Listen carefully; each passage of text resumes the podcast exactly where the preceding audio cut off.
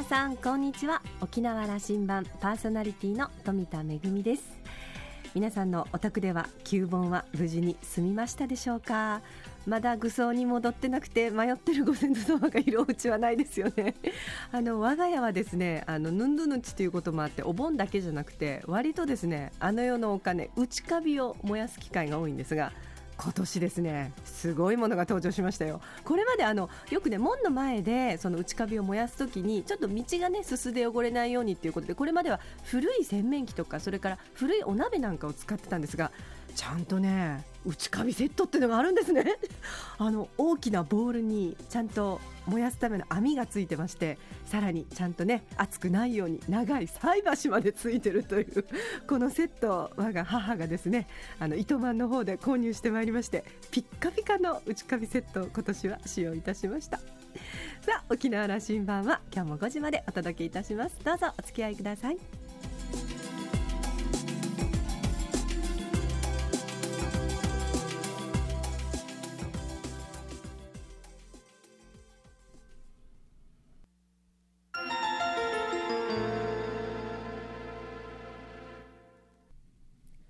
那覇空港のどこかにあると噂のコーラルラウンジ。今週は衆議院議員の宮崎正久さんとラウンジ常連客で沖縄大学地域研究所特別研究員の島田克也さんとのおしゃべりです。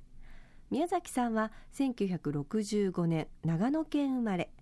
明治大学法学部を卒業した後1992年に司法試験に合格。那覇地方裁判所に配属。研修生時代を過ごし一旦は沖縄を離れますが再び1995年から沖縄の小堀圭介法律事務所に勤務。弁護士としての活動を行った後昨年12月に行われた衆議院議員選挙に立候補して見事初当選を果たしました。他府県出身の候補者が沖縄県内から立候補して当選するのは極めて異例で沖縄出身の議員とは違った期待をされていますそんな宮崎さん沖縄との関わりや政治姿勢について島田さんと語っているようですよ。それではどうぞ。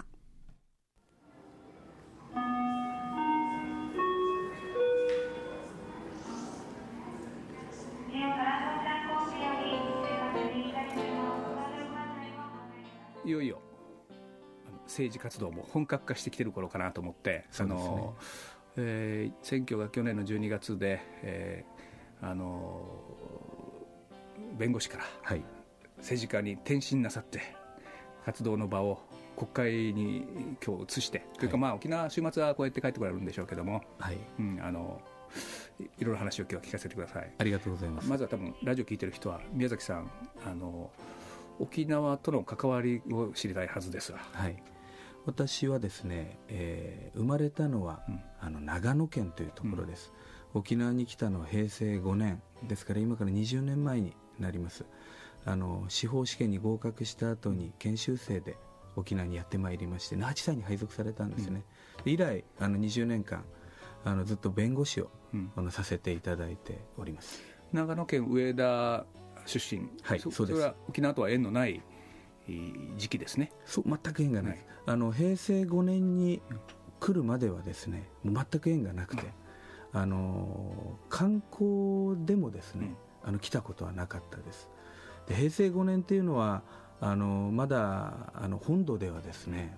沖縄との距離はものすごく遠かったです、うん、あのいわゆる少女暴行事件という痛ましい事件があって、その当時の太田知事が、代理署名を拒否するなどをして県民総決起大会があったり、国と沖縄で裁判が起きたり。こういうことが起きて沖縄にさまざま難しい問題がね、ある。それは沖縄の問題じゃなくて日本全体の問題なんだっていうことが分かったのは平成7年8年以降なんですね、ですからよく言う例なんですけれどもその平成5年なんていう時期はですね沖縄で例えば基地に関連する重大なことが起きたりすることよりも池袋の雑居ビルの火事があってね、うん、お亡くなりになった方が1人出たなんていうことがよっぽど重大なニュースだったりするような、うん、そんな時代だったと私は認識してますね。あの平成でいうとあの僕ずれるんですけどだから95年ですよね沖縄にとっての節目はね、えーそれからさ数年前なんですね、そうです。はい。はい。1995年数年前沖縄に初めて足を踏み入れた、はいで那覇地裁のお研修生そうです。あの司法修習生というんですね、研修生。それでこの研修の期間2年間ありまして、真ん中の1年半を実務研修といって全国にあの散らばるわけです、うんで私は那覇地裁に配属をされて、ん。裁判官の研修検察官の研修弁護士の研修というのを、まあ、1年半沖縄でやりまして、えーまあ、来るときはですね研修で来るので、まあ、当然あのその後戻りますから、あの沖縄で、えーこれから長らく生活をするということは全く想定していなかったんですね。で来て、えーこの地で1年半暮らしてさまざ、まいろんな思いがここにあって、えーそれでもうここで仕事をしたいと思って弁護士になった、普通は研修期間終わったら、まあ、あの自分の生まれた土地かあるいは中央に戻るということが普通の皆さんの流れなんですな。そうです。例えば裁判官や検察官という、まあ、公務員になっていく、うーそれとか弁護士になるとすれば、まあ、やはり東京とか大阪大都市でやる人が大変多くてですね、えそうでなければあ、まあ、それぞれ何か関わりのあるところでやるというのが一般的でありますので、まあ、私は1年半いる中でもう当然あの研修生ですから1年半終わったらあの全員1回戻りますので学校に学校に戻ったんですけれども沖縄で弁護士をしたいなと思って、まあ、その次の4月にはですねあの沖縄に舞い戻ってきてそこで沖縄の弁護士生活をスタートしたということです。なぜそこそういう気持ちになっていったんですか？あのもう様々あるんですけどね、やっぱり沖縄に取りつかれた一つの大きな理由はあのこの地面とね、人のつながりだとか人と人のつながりがものすごく濃い場所で、私にはあのすごく魅力的だったんです、このみんなうちなんちゅうと沖縄のことが好きでねこの人とこの地面との関わりがものすごく強い、で人間と人間の、ね、横のつながりもものすごく強い。私実はあのあの父親サラリーマンで転勤族の子供だったんですね。でどこも2年か3年でこう引っ越してずっと暮らしていたんで小学校でも中学校でも転校生をやっていたもんですから。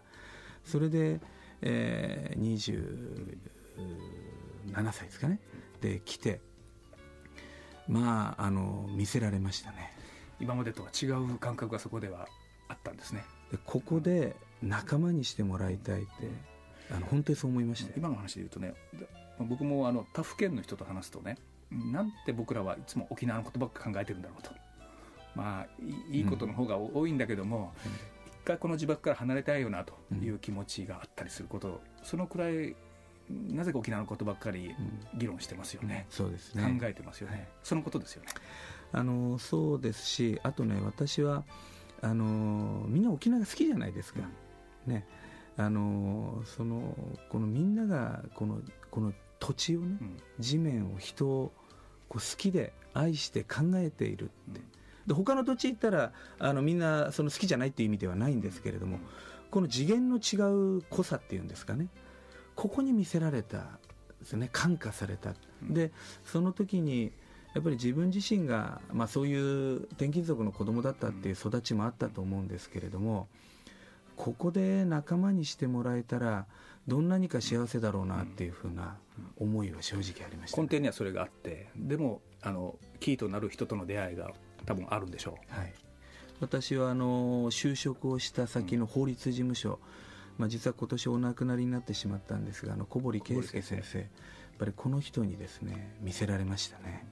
やっぱりこの人もあのお父さん沖縄の人ではないんです。沖縄のあのお母さんは、うん。あの沖縄初の女医さんなんですけどね、う確か熊本のルーツをお持ちの先生でしたよね、この先生が、あのもういつもね沖縄のために沖縄のためにって言って仕事するんですよ。でそれは弁護士としての業務だけじゃなくてさまざまにあの経済活動であったり社会貢献活動だったりいろんなことをしてね。であの法律事務所のボスなのに事務所にいないんですね、うん。であのもう忙しい忙しい忙しいとかって言いながらですね、ちっちゃい体をゆすりながらこうやっているんだけどねそれがねもうあなんていうんですかねこれいぶし銀のね輝きっていうんですかねもうすごくね見せられましたもう魅力的で。でなんでこんなやってんの先生っていう話するといや沖縄のためにだよ沖縄のためにだよって言って、あんまり理由になってない問答として成立してないんだけれども、そのいや沖縄のためにやるんだってただそれだけを言い続けているこのボスにそれいつか分かってくるよという意味だったんでしょうが、あの土地収容の問題とかそういうことを特に取り組んだそうです。よね。あのまあ、昭和7年の生まれでいらっしゃいまして、えー西目、えー順次知事の時代に収容委員会の委員長をされて、まあ、あの頃の収容委員会って大変あのおいろんなあの闘争もあってですね、厳しい状況でやられたところ、まあ、ファイターで闘士でこう弁護士として仕事をしてまたさまざまにいろんな活動をしていた、まあ、人ですね。その辺の指導は多いだ。であの宮崎さんにはどんな言葉を残されました？その沖縄の詩は先生は。小堀はですねあの人を知ろうと思うな人に知られてね可愛がってもらえるようにしないとダメだよと、まあ、お前の場合は特にそうだなんてね、うん。よよく言われました。うんいろんなところろに行く時にねあの自分から人を知ろうなんていうふうにね思うなって。知ってもらえるように可愛がってもらえるようにね。それはこんなニュアンスにも捉えるな、そのあのまあ弁護士というねまさにそのインテリの知的労働者の世界でね普通自分の頭で知ろうとすするよね、うんそうですよ、うん。はい。そういうことなんでそそうじゃなくて相人を見てねこうやっぱり私も自然とこうジャッジしちゃうわけですよ、そうでしょうよ、うん。でこの人はこういう考えの人だなこの人はこうだなね。析するわけでしょ、そう,、うん。そういうことをするんじゃなくて、でそういうことをすると自然とですね打算も入ってくると思うんですよ、うん。この人は味方だなとかね。そうじゃなくてもっと自分をさらけ出して自分がいかほどお役に立つのかっていうことも含めてねちゃんと見てもらうようにしなさい、だからお前が知ろうとするんじゃなくて皆さんに知ってもらえるようにねしなさいって。それはよく言われましたうん先ほどおっしゃったその小堀先生が忙しい忙しいっつってずっと一日中走り回ってるようなものの、まあ現れとしてはそういう小堀先生はそういうふうに体現したんでしょうかね。そうなんでしょうね、あのまあ、あのとってもお賢明な方であったと思いますけれども、とってもあの道を切り開く力のあった方だと思いますけれども、やはり人の集う場所の中でね、そういうことを考えてたんだと思います。宮崎さんはそれをどうやってご自身のあのスタイルに体現してきてます？私はですね、あの小堀のこの教えはですね、あのいつも頭の中に置いていて、さまざまにこうジャッジをしない判断をしないといけない時にですね、よくこれが生きてきますつまりもちろんあの弁護士として法律の判断をする時もそう。政治家として政治決断をしていく時もそう。最終的に自分が自己の責任においてしっかり決断しないといけない。その責任は全て自分が全うするという覚悟でいますけれども。その前にやはりいろんな方の意見を十分に聞こうと。みんな何考えてるんだろうっていうことをよく知ろうって。思ってでそういうことをですね皆さんに知ってもらって皆さんの声を聞かせてもらってそれからあと責任は自分でしっかりやると、うん。まあ、こういうその行動や思考のスタイルになってるなと思ってます、弁護士時代もそうであったわけですね。そうです。確かにあの自分のことを知ってもらわないと相手も話してくれませんよね。そうですね、うん、そういうことなんにつながるんでしょうかね。そうです。だから自分のことを知ってもらうことはもちろん大切。だから、あのそのためにあの話すことはきちんと話をする、うん。だけれどもやっぱり多くの人に知っていただけるようにするような話し方をしないといけない、でその中ではやはり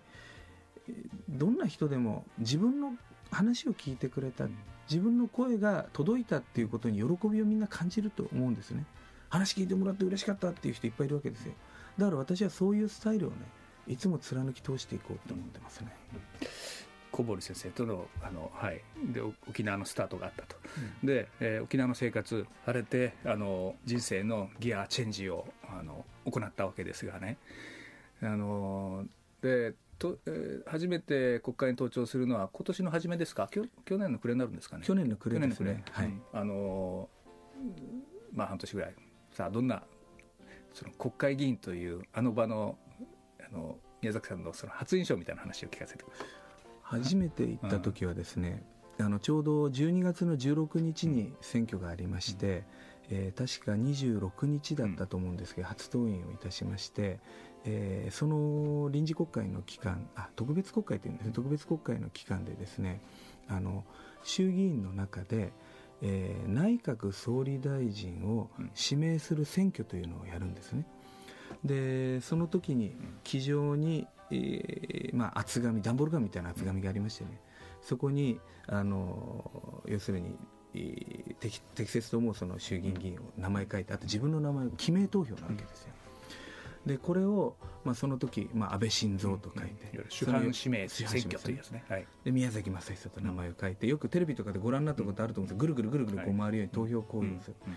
でこれをした時にですねこれはあの実は憲法に書かれていることなんですね。あの議員衆議院においてその主犯の指名の選挙をすると。総理大臣の指名はあの国会議員がこれを行うと書いてある。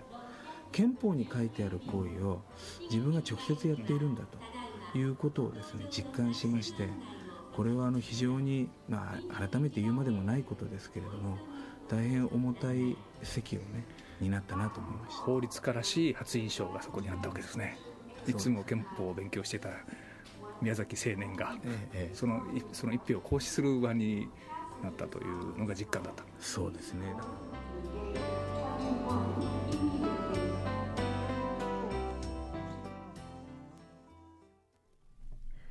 島田さんはですね思い切って宮崎さんにこんなことを尋ねたんだそうです。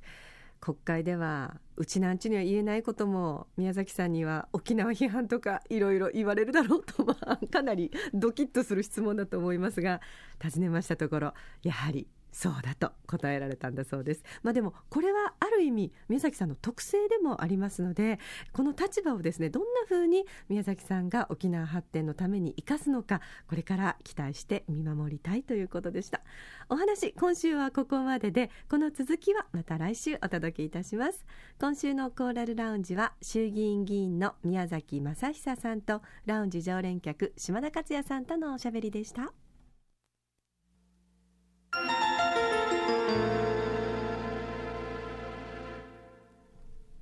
めぐみのあしゃぎだよりのコーナーです。えー、今週はですねちょっと先週に引き続きまして韓国の旅のお土産話なんですが やっぱりあの富田のことですのでなんか美味しい食べ物の話をしないとなと思ってますが、まあ、もちろん今回もですね1日3食以上美味しいものを食べて帰ってまいりましたが特にですね印象に残った美味しいもの2つご紹介したいと思います。一つはですね、えー、ナムオンという町の土壌スープです。あのもともと私実はあんまり土壌得意じゃないんですけどもここの土壌スープはですねすごいんですよ。骨ごとですねすりつぶしてあるんですね。だから土壌のその姿形は見えないんですよ。ただスープの中にそのエキスだしがですねたっぷり溶け込んでまして野菜もたくさん入ってましてなんというか土壌のポタージュスープ？みたいな。ちょっとまあ小骨があるので少しまああのちょっとザラザラっていう感じはあるんですけどもでもこれはですね本当にあの夏元気がない時にまあパワーをつけてくれるということであの韓国の皆さんもねわしわしと召し上がっていらっしゃいました。はい私も元気に旅を続けることができたのもこの土壌のおかげだと思いますがもう一つはですねかき氷でございます。ピンスと言いますけどもあの沖縄のねあのぜんざいと同じように小豆の似たものが入ってましてそれにかき氷で練乳をかけて食べるのがスタンダードなんですが、まあ、地方によっていろいろとねそこに果物を乗せたりとか、まあ、あのちょっと今風にあのいちごシロップとかかけてみたりとかっていうのもあるんですけど美味しかったのはですね伝統の食べ方ですと言ってあの、まあ、小豆はもちろんなんですけど栗を甘く煮たものとかくるみとかアーモンドとかそれから乾燥した夏目？シャリシャリという食感で非常に美味しかったんですがこんな風にこう伝統の食材を使ってちょっと薬膳風のかき氷にして食べるのであのやっぱりかき氷ってほら冷たいので体を冷やしすぎてしまわないようにということでこうした、ね、あの栄養のあるものということで私はですねこのかき氷大変気に入りまして旅の間1日2回ずつ食べてましたけれどもねあのあれなんですあのおやつだけじゃなくて割と夜飲んだ後にあのおじさんたちもかき氷を食べに行くという習慣があってですねあの結構おしゃれなカフェなんかでも、まあ、いろんな種類のかき氷がありましてですね、はい、皆さんも韓国の旅の際にはぜひ沖縄のぜんざいとの食べ比べをしてみると楽しいんじゃないかなと思います。めぐみのあしゃぎだよりのコーナーでした。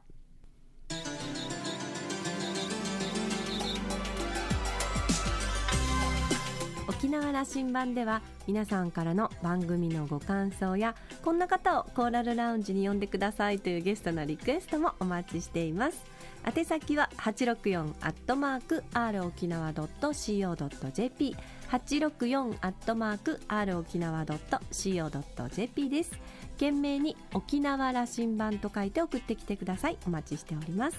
それからポッドキャストやブログでも情報発信中です。ラジオ沖縄もしくは沖縄羅針盤のホームページをチェックしてみてください。沖縄羅針盤今週はそろそろお別れのお時間です。パーソナリティは富田恵でした。それではまた来週。